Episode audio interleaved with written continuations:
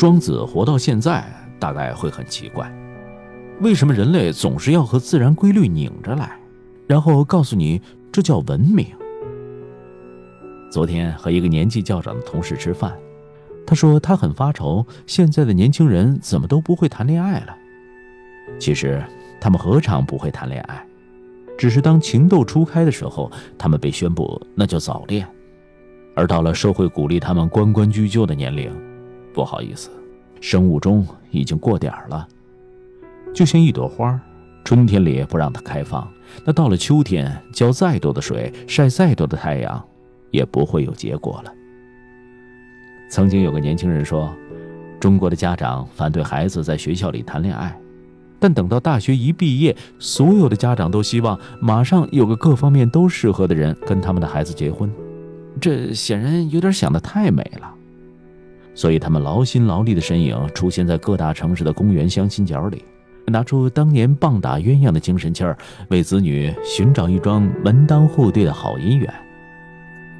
其实，中国的这一代父母最可怜，谁也不能否认他们的出发点是为孩子好，然而一腔热情总是用力过猛，或者干脆用错了地方。比如前段时间的相亲鄙视链的话题，相亲角的父母把孩子的户籍、收入、学历、房车等条件一一开列，在公园里蹲点展示，一双眼睛往上看，都想找个条件比自己好的，这让人忍不住想到了交易两个字。尤其说没有北京户口的，基本处在鄙视链的最末端，个人介绍都被堆在大树底下，无人问津。简直对我造成了一万点伤害。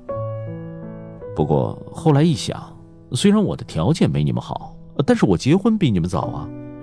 这么一想，心情就舒畅了。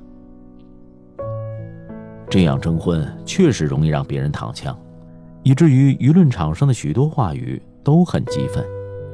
其实相亲这种方式没有任何日常的接触，双方能摆到台面上讲的只有这些硬指标。但为什么相亲角的明码标价还是那么让人感觉到被侵犯呢？大概因为它榨干了婚姻当中最后一丝情感因素，而婚姻本来恰恰是最不应该失去情感滋养的。据说，从经济学家的角度看，婚姻的实质是一桩经济行为，部族联姻以后可以联合狩猎，那成功率就增加。男耕女织其实就是一对生产合作小组。即使到了现代社会，夫妻购买一套房子，那显然要比单身者更轻松。如果从纯效益的角度出发，明码标价的婚姻好像挺理智，可以让双方都不吃亏。但问题是，人类还有一种东西，叫情感，而婚姻的经济属性再怎么强势，也不能把情感这层面纱揭破，因为这触及到了人性尊严的底线。结婚。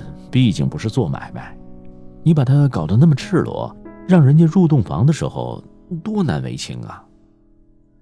相亲鄙视链最大的底气，莫过于门当户对的观念。我们根本不是一个层次上的人，结婚对彼此都是个伤害。你，在你们那个档次扒拉吧。